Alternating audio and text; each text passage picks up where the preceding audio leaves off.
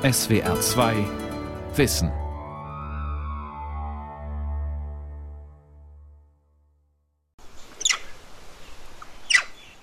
Dreißig Grad im Schatten, die Sonne brennt.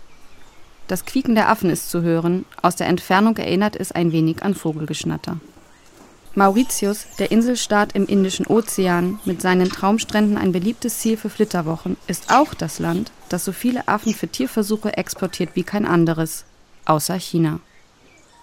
Wir nähern uns einer Affenzuchtfarm. Hier werden Affen speziell für Tierversuche gezüchtet. Medizin ohne Tierversuche? Umdenken in der Forschung von Anna Loll und Thilo Schmidt. Versuche an Affen sind besonders umstritten, da Primaten als dem Menschen sehr ähnliche Tiere gelten. In Deutschland wird pro Jahr etwa an 2500 Affen experimentiert. Es ist eine geringe Zahl im Vergleich zu Versuchen mit Fischen, Mäusen oder Ratten. Für Versuche mit Affen greifen die Forscher dabei gerne auf Tiere aus Mauritius zurück. Sie gelten als qualitativ hochwertig, als besonders gesund und vergleichsweise einfach im Umgang. Durch Verhaltenstraining mit Belohnungen bereiten mauritische Züchter die Affen auf die Interaktion mit Menschen und zum Teil auch auf die Experimente vor. Im Süden der Insel, inmitten von Zuckerrohrfeldern, hat der Affenzuchtbetrieb Bioculture seinen Sitz. In grüne Labormäntel gehüllt, mit Haube für die Haare, Mundschutz und Gummihandschuhen dürfen wir die Affen mit Bananen füttern. Again. Bei Bioculture leben etwa 30 Affen in einem Käfig von rund 55 Quadratmetern. Bioculture ist der Vorreiter dieses mauritischen Geschäftszweigs. Pressesprecher Nada Padayachi sieht sein Unternehmen in einer Pionierrolle. Wir haben 1985 hier in Mauritius mit der Zucht für die biomedizinische Forschung begonnen. Wir waren die Vorreiter. Es ist ein Familienunternehmen, gegründet von zwei Biologen, mit dem Anliegen, etwas für die Wissenschaft zu tun und das gut und richtig zu machen. Da haben unsere Gründer immer Wert darauf gelegt, dies auf die beste Art und Weise zu tun.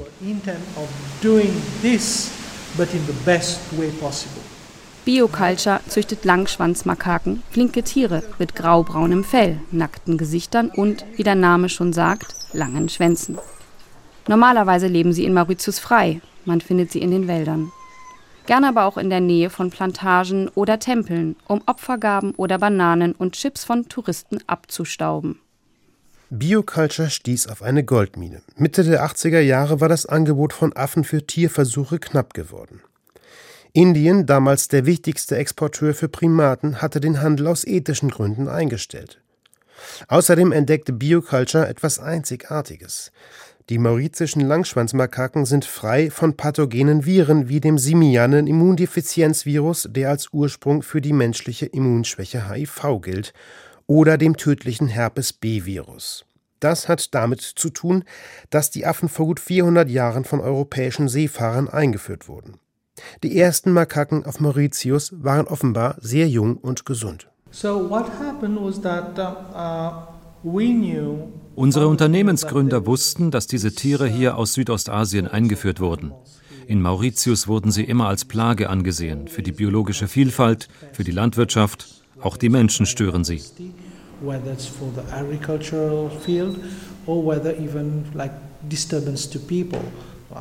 So gab es kaum Widerspruch im Land, die Affen für Tierversuche zu verkaufen. Nada Padayachi ist überzeugt, dass dies ethisch gesehen das Richtige ist. How could you not? How can you go in a hospital and see people suffering from cancer, small child with leukemia? Wie kann man es nicht tun? Wie kann man in ein Krebskrankenhaus gehen, Menschen sehen, die an Krebs leiden, einem kleinen Kind mit Leukämie sagen, naja, tut mir leid, wir werden nichts für dich tun, denn die Welt ist eh überbevölkert. Wie kann man so etwas sagen? Wir können es nicht have the know-how and the technology to address this issue. How can you not? Padayachi sieht einige Positionen von Tierrechtlern deshalb kritisch. So we understand the point of view of animal activists. We understand that they want to ensure animal wir verstehen das Anliegen der Tierrechtler. Wir verstehen, dass sie das Wohlergehen der Tiere sicherstellen wollen. Wir verstehen auch, dass sie wollen, dass letztlich keine Tiere mehr für Tierversuche genutzt werden. Wir verstehen das alles. Aber was wir nicht als ehrlich empfinden, ist diese Scheinheiligkeit. Sie würden nicht zögern, medizinische Technologien und Fortschritte für sich selbst oder ihre Lieben zu nutzen, die dank Tierversuchen entwickelt wurden.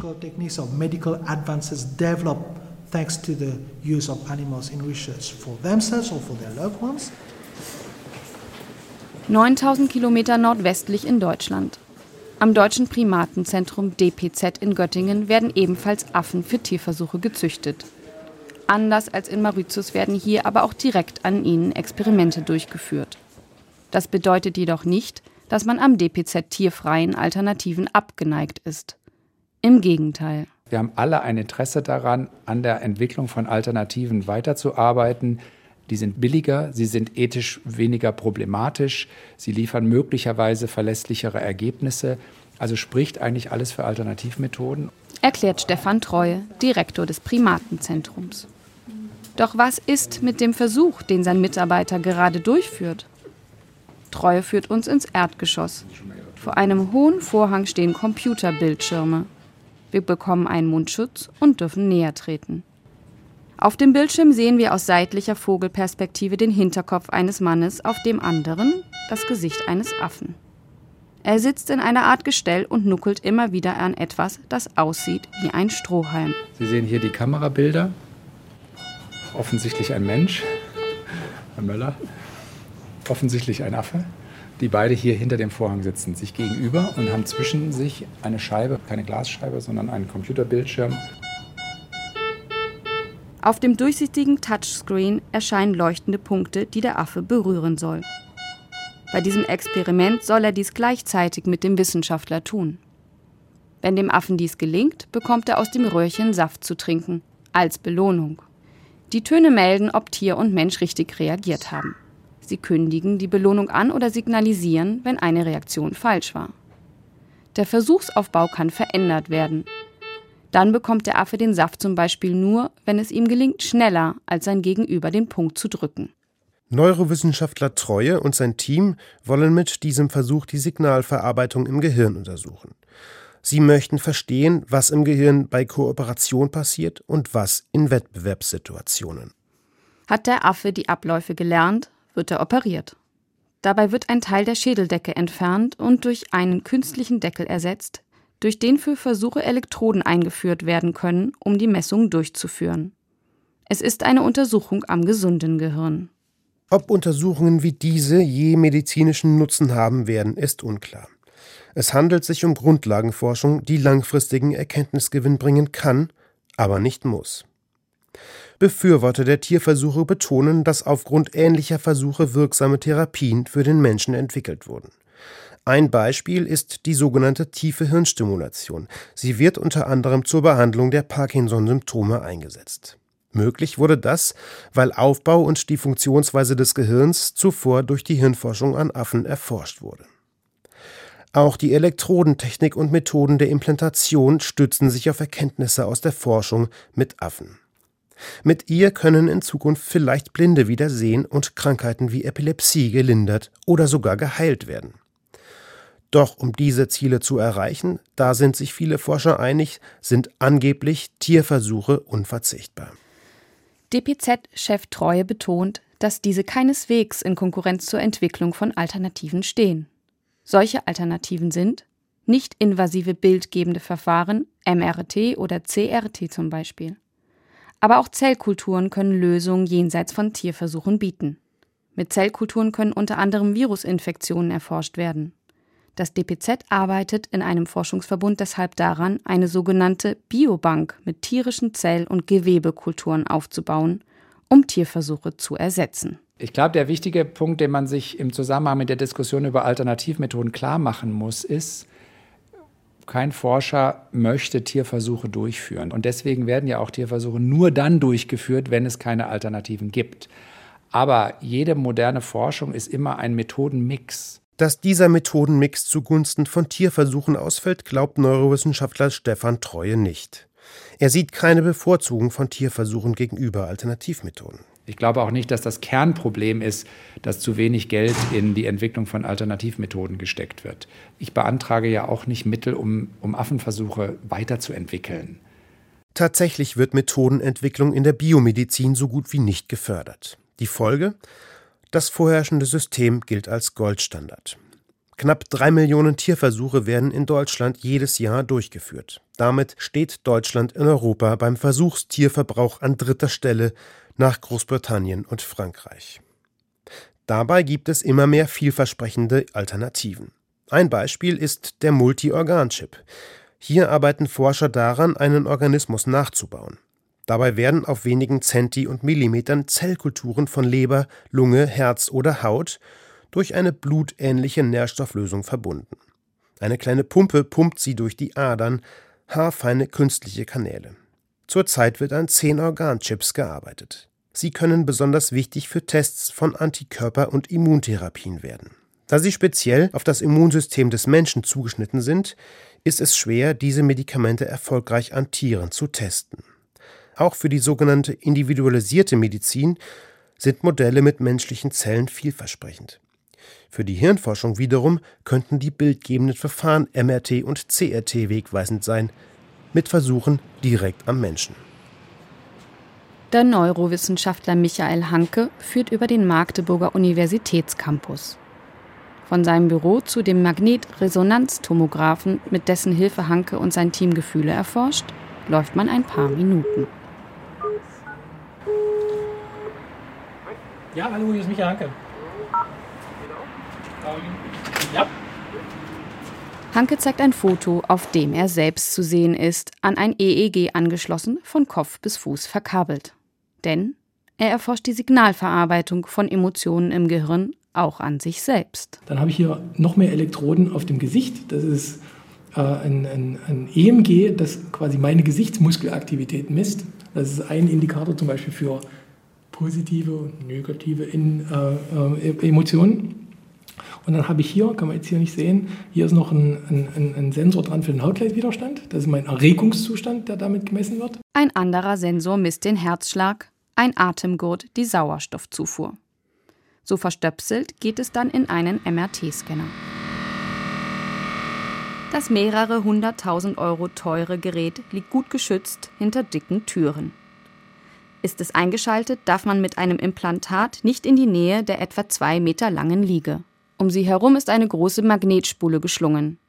Ihre Kraft kann einen Kugelschreiber zum Geschoss machen. Freiwillige Probanden hören darin über Ohrstöpsel eine Hörbuchversion des Films Forrest Gump. Was dabei in ihrem Gehirn passiert, zeichnen verschiedene Scannertechniken auf.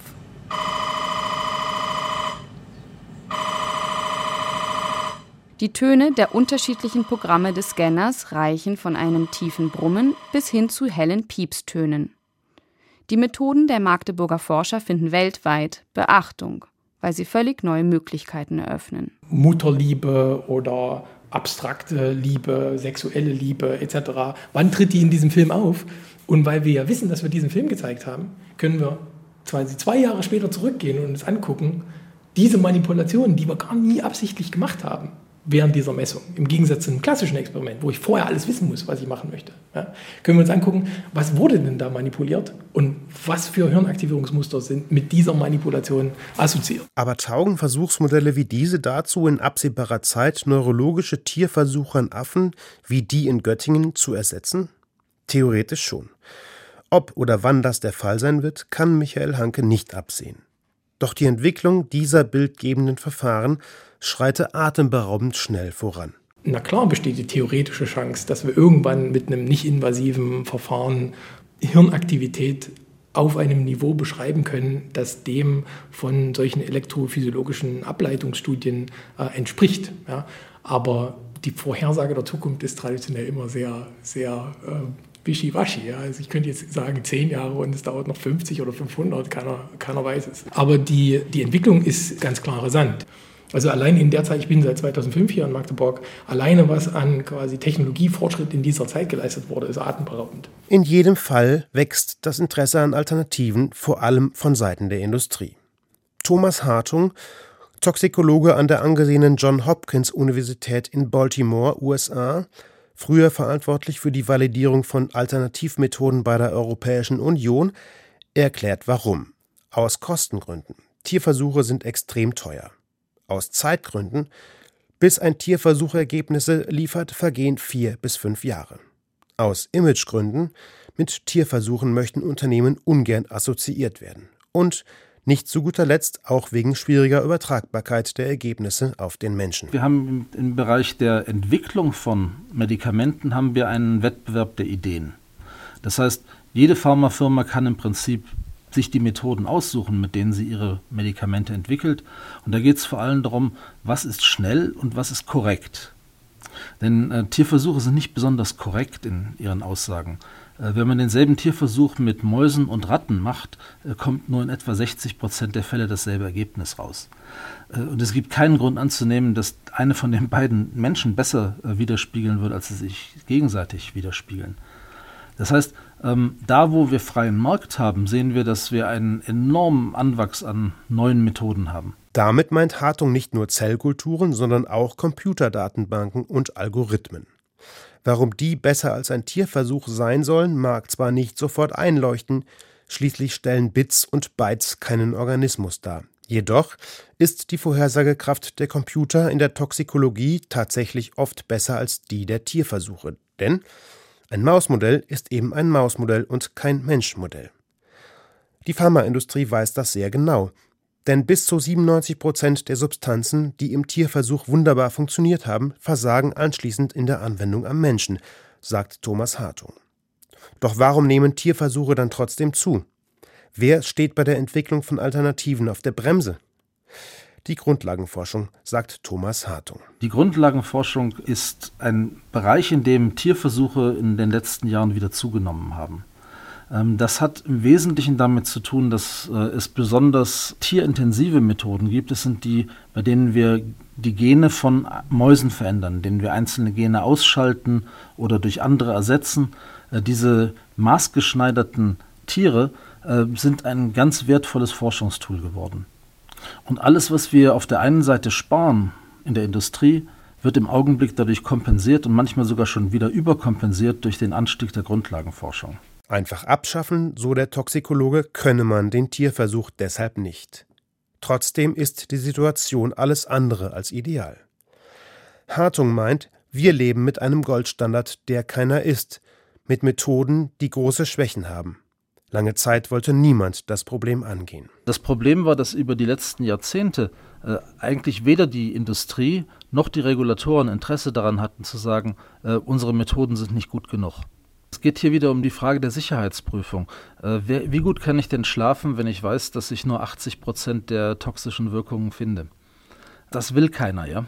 Deshalb hat man sich da ganz gerne in der Illusion weitergelebt, äh, dass, dass die Tierversuche so gut sind, dass man hinterher das Buch zumachen kann und nicht wieder auf diese Substanzen gucken muss. Inzwischen jedoch fordern immer mehr Forscher ein Umdenken. Stefan Hippenstiel, Professor für Infektiologie und Pneumologie, steht vor der Wasserstrahlschneidemaschine in der Charité, Europas größtem Universitätsklinikum. Die Maschine, kaum größer als ein Staubsauger, aber teurer als ein Einfamilienhaus, kann lebendes Lungengewebe in winzig kleine Scheiben schneiden.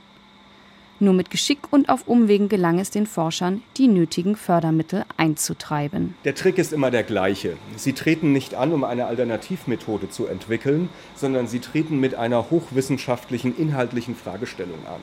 Und in dieser Fragestellung verstecken sie dann quasi diese Anwendung, die sie eigentlich im Sinne haben.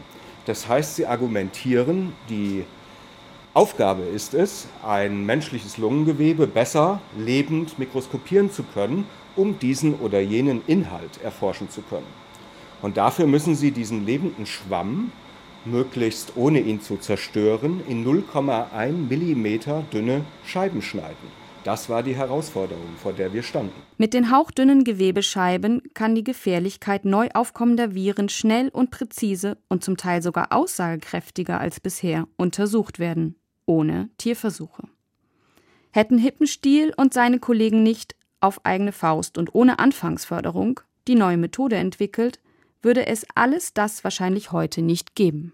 Auf der Suche nach Alternativen wollten die Forscher der Charité nicht länger im stillen Kämmerlein in ihrer jeweiligen Disziplin vor sich hin forschen, sondern gemeinsam interdisziplinär vorangehen. Die Charité gründete im Frühjahr ein Zentrum zur Erforschung von Alternativmethoden.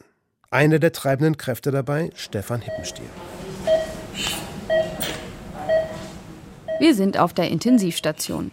Hier haben Hippenstiel und seine Kollegen immer wieder vor Augen, worum es in der Forschung letztlich geht. Um den Menschen, nicht den wissenschaftlichen Ruhm. Also zunächst einmal ist klar, dass Tierversuche sehr zu unserem heutigen Wissensstand von Krankheiten beigetragen haben. Gleichzeitig sehen wir aber auch, dass viele dieser Modelle uns in die Irre geführt haben, beziehungsweise dass sich die Ergebnisse aus den Laboren nicht an den Menschen übertragen ließen. Deswegen brauchen wir dringend neue, auf menschlichen Zellen und Geweben basierende Methoden, die es uns erlauben, näher an den echten Menschen und diese komplizierte Krankheitssituation heranzurücken. Doch auf dem Weg dorthin stoßen Hippenstiel und seine Kollegen immer wieder auf Hindernisse. Sie machen die Erfahrung, dass es für Alternativmethoden viel schwieriger ist, Fördermittel einzustreichen. Denn als Goldstandard gilt der Tierversuch. Dabei ist es offenbar egal, ob er relevant für die Versuchsfrage ist oder nicht. Sie müssen die anderen überzeugen, dass ihre Methoden mindestens gleichwertig, wenn nicht besser sind. Das kann dazu führen, dass ein Gutachter sie dazu zwingt, etwas, das sie in menschlichem Gewebe erforscht haben, an der Maus wiederum zu zeigen. Also sie müssen gegen die Maus ihre Daten verteidigen, nicht gegen den Menschen, um den es eigentlich geht. Und das erschwert uns die Arbeit natürlich sehr. Nicht mit Tierversuchen zu arbeiten bedeutet überdies ein Karriererisiko. Alternativmethoden werden nicht immer als gleichwertig betrachtet. Wir hatten vor kurzem eine Publikation in einem sehr hochwertigen Journal. Die Studie war rein an menschlichem Material erfolgt und zwei der drei Gutachter wollten unbedingt, dass diese Sachen in der Maus nachvollzogen werden. Sie zweifelten unsere Ergebnisse nicht an, aber sie wollten gezeigt haben, dass es auch in der Maus funktioniert. Und das haben wir da nicht gemacht und nicht gewollt und deswegen konnten wir in diesem Journal auch nicht publizieren. Wieso haben Sie das nicht gemacht? Warum sollen wir etwas gegen das Tier validieren, wenn wir am Menschen interessiert sind? Zumal wir in diesem Fall Bakterien hätten einsetzen müssen in den Versuchen, die rein menschpathogen sind. Die gibt es im Tier einfach nicht. Wo ist dann der Nutzen? Hippenstiel erklärt dies an einem Beispiel aus seiner eigenen Forschung, an dem deutlich wird, obwohl einige Tierversuche ganz offensichtlich ins Leere laufen oder sogar in die Irre führen, wird der Tierversuch nach wie vor in den meisten Fällen bevorzugt. Die Forscher der Charité wollen das ändern. Nehmen Sie mal dieses MERS-Virus, dieses MERS-Coronavirus. Das wird übertragen auf den Menschen von Kamelen. Und dem beliebtesten Modell in der Wissenschaft bei Tieren, dem Kleinnager, fehlt das Oberflächenmolekül, das das Anhaften des Virus überhaupt ermöglicht. Das heißt, die Maus wird überhaupt nicht krank. Sie können das in der Maus gar nicht testen. Und das Frettchen wird auch nicht krank. Hippenstiels Kollege und Mitstreiter Andreas Hocke an der Berliner Charité wie Hippenstiel, Professor für Pneumologie und Infektiologie, hat sich gegen Tierversuche entschieden, nachdem er Mäuse, die einen Tierversuch überlebten, töten musste. Diese Aufgabe, die delegiert man dann natürlich auch nicht äh, unbedingt weiter, sondern der habe ich mich eben auch gestellt. Und mir wurde dabei in dieser Unmittelbarkeit, Leben in den Händen zu halten und äh, es zu beenden, einfach klar, dass das nicht in Ordnung ist. Und, und das hat mich zutiefst berührt und es hat auch dazu geführt, dass ich innerlich nicht nur eine Schranke aufgebaut habe, sondern eine Entscheidung getroffen habe, dass das äh, für mich keine Option ist, so mein Leben zu verbringen. Auch wenn er überzeugt ist, dass Tierversuche wesentlich zum Wissensstand der Medizin beigetragen haben. Für Hocke kam sie aus ethischen Gründen nicht mehr in Frage. Ich habe mich dann wissenschaftlich erstmal erheblich auch umorientiert und dann kam ich mit Herrn Hippenstiel zusammen und äh, habe dann viele neue Methoden gelernt, Zellkultur, Signaltransduktionsprozesse, wie untersucht man Proteine, RNA und so weiter und ähm, hatte dadurch auch sicherlich zwei, drei, vier Berufsjahre in meiner Karriere, die ich verloren habe und eigentlich wieder von vorne begann. Der Wissenschaftler entschied sich, ein zu diesem Zeitpunkt noch nahezu unbekanntes Modell mit menschlichem Lungengewebe aufzubauen. Später wurde es preisgekrönt, weil es verlässlicher als der bisherige Tierversuch ist. Das war anfangs jedoch nicht absehbar. Erst einmal bedeutete die Entscheidung, nicht mit Tieren zu experimentieren, für Hocke ein Karriererisiko mit vielen Rückschlägen. Dann begann ich in 2005, 2006, vielleicht auch ein Jahr später langsam mit äh, menschlichen Lungen. Und das ist gar nicht so leicht, die zu bekommen von Patienten aus dem Operationssaal. Das, die müssen alle einwilligen. Das ist auch wieder eine eigene ethische Frage. Die Chirurgen haben das damals auch, ähm, naja, in der ersten Runde bin ich äh, stark abgeprallt und gescheitert und dann waren wieder zwei Jahre vorbei und dann kam tatsächlich ein Kliniker aus einer anderen Klinik auf uns zu und fragte, ob wir nicht mit diesen Lungen arbeiten wollen. Und das war eigentlich der erste kleine Durchbruch, wo wir dann über Jahre mit den klinischen Partnern, mit den Chirurgen hier in Berlin über die Jahre ein Netzwerk aufgebaut haben, dass äh, Patienten aufgeklärt werden, gefragt werden, dass wir das Lungengewebe bekommen, dass es zu, aus dem OP direkt zu uns geliefert wird und so weiter. Auch weil interdisziplinäres Arbeiten für Projekte wie diese unabdingbar ist, will die Charité ihre Kräfte mit dem Zentrum zur Erforschung von Alternativmethoden bündeln. Ein Vordenker dabei ist der Dekan der Charité. Axel Pries spricht von einer ungleichen Förderung und fordert mehr Offenheit für Alternativen und ein Umdenken seiner Zunft. Also Tierversuch ist im Moment unverzichtbar und wird das sicherlich auch noch eine ganze Weile bleiben. Aber auf der anderen Seite haben wir eine ethische Verpflichtung und auch eine inhaltliche Verpflichtung, alle Alternativen energisch zu untersuchen und zu fördern und zu untersuchen einerseits in der Richtung, was kann ich damit sogar besser machen als mit dem Tierversuch und wo kann ich den Tierversuch durch anderes ersetzen. Pries sieht ein Systemproblem. Alternativmethoden würden nicht so stark gefördert wie Tierversuche. Das liege nicht an einer Verweigerung Einzelner. Pries zieht einen Vergleich mit dem Strommarkt vor der Energiewende. Große Firmen haben große Kraftwerke und investieren Geld und sorgen dafür, dass das auch so bleibt. So, genauso ist es in der Wissenschaft natürlich so, dass die Personen, die im Moment Drittmittelanträge begutachten, die im Moment äh, Publikationen in den Journals begutachten, sind überwiegend Menschen, die einen Hintergrund haben in hochwertigen Tierversuchen. Und selbstverständlich erzeugt das völlig ohne jeden bösen Willen dahinter eine gewisse Priorisierung. Viele von diesen Leuten werden sagen, ja, was du davor hast, ist ein sehr, sehr spannendes Projekt, Wirkung von Krebsmitteln, ähnlichem. Aber du müsstest das doch mal in einem Tiermodell testen. Im November findet in Berlin die Einweihungsfeier statt. Dann gibt es das Zentrum zur Erforschung von Alternativmethoden nicht nur formell und ideell, sondern auch mit eigenem Türschild. Wie viel Einfluss das Zentrum nehmen wird, wird sich zeigen. Immerhin unterstützt auch die Deutsche Forschungsgemeinschaft DFG das Projekt. Im Rahmen der Eröffnungsveranstaltung des neuen Zentrums verleiht die DFG einen Preis an zwei Forscher, allerdings nicht für besondere Wissenschaftsleistungen, sondern für Tierschutz.